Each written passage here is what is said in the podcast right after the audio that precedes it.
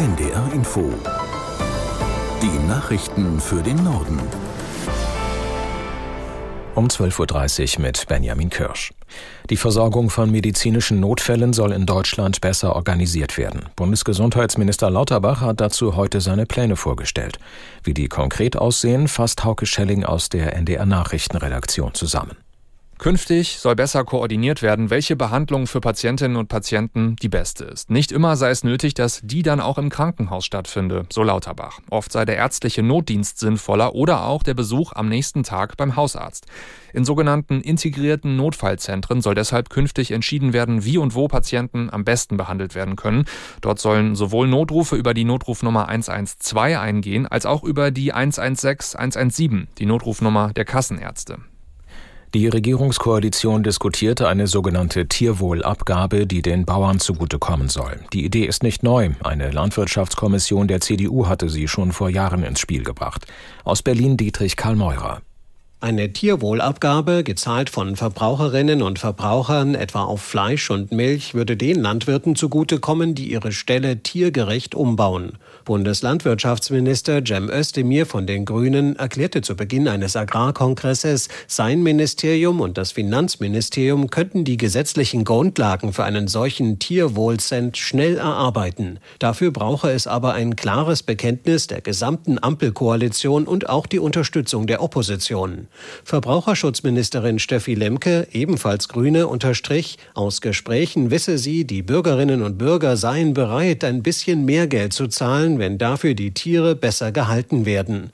Die oppositionelle Union kritisiert, eine solche Abgabe führe zu einer deutlichen Mehrbelastung und steigenden Preisen. Fehlende Sozialwohnungen treiben die Preise für staatliche Wohnhilfen in die Höhe. Zu diesem Ergebnis kommt eine Studie des Pestel-Instituts in Hannover im Auftrag verschiedener Verbände. Aus Berlin Anna Korvis. Berechnungen des Forschungsinstituts Pestel zufolge fehlen bundesweit 910.000 Sozialwohnungen, vor allem in Baden-Württemberg, Bayern und Berlin. Haushalte, die ihre Miete nicht selbst decken können, erhalten Unterstützung vom Jobcenter oder durch Wohngeld. Insbesondere in Ballungsräumen müsse der Staat dabei auch immer öfter Mieten zahlen, die über der Durchschnittsmiete liegen, konstatieren die Forscher. Der Studie zufolge hat Deutschland im vergangenen Jahr erstmals mehr als 20 Milliarden Euro für Wohnhilfen ausgegeben. Das sei fünfmal mehr, als für die Förderung neuer Sozialwohnungen eingeplant ist. Bundesinnenministerin Faeser schließt ein Verbotsverfahren gegen die AfD nicht aus. Die SPD-Politikerin sprach im Interview mit dem SWR von einer Möglichkeit, die gerade geprüft werde. Aus Berlin Oliver Neuroth. Faeser fordert die demokratischen Parteien zunächst dazu auf, sich mit der AfD inhaltlich auseinanderzusetzen. Es dürfe nicht der Eindruck entstehen, man rufe nach einem Parteiverbot, weil man argumentativ nicht weiterkomme.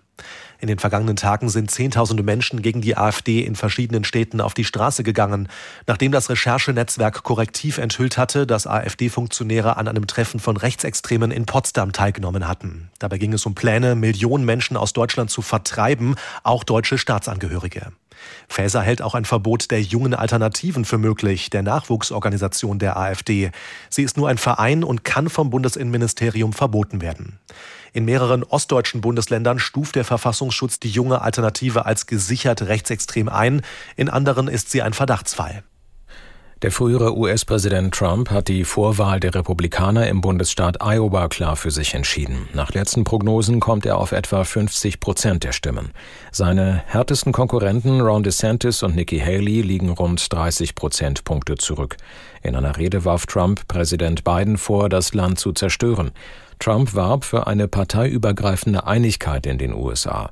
Die Demokraten halten ihre Vorwahl in Iowa erst später ab. In den Vorwahlen stellen die beiden großen Parteien in den USA ihre Kandidaten für die Präsidentenwahl im November auf. Die EU-Finanzminister erhöhen beim Thema Ukraine-Hilfen den Druck auf Ungarn. Zum Auftakt des Finanzministertreffens in Brüssel forderte EU-Kommissar Gentiloni die Mitgliedstaaten auf, sich bis zum Sondergipfel Anfang Februar zu verständigen. Aus Brüssel Jakob Mayer. Vincent van Pettichem, der Finanzminister Belgiens, das derzeit die EU-Ratspräsidentschaft innehat, erklärt, eine Einigung aller 27, also inklusive Ungarns, wäre die beste Option. Sollte das nicht möglich sein, arbeite man an einer alternativen Lösung.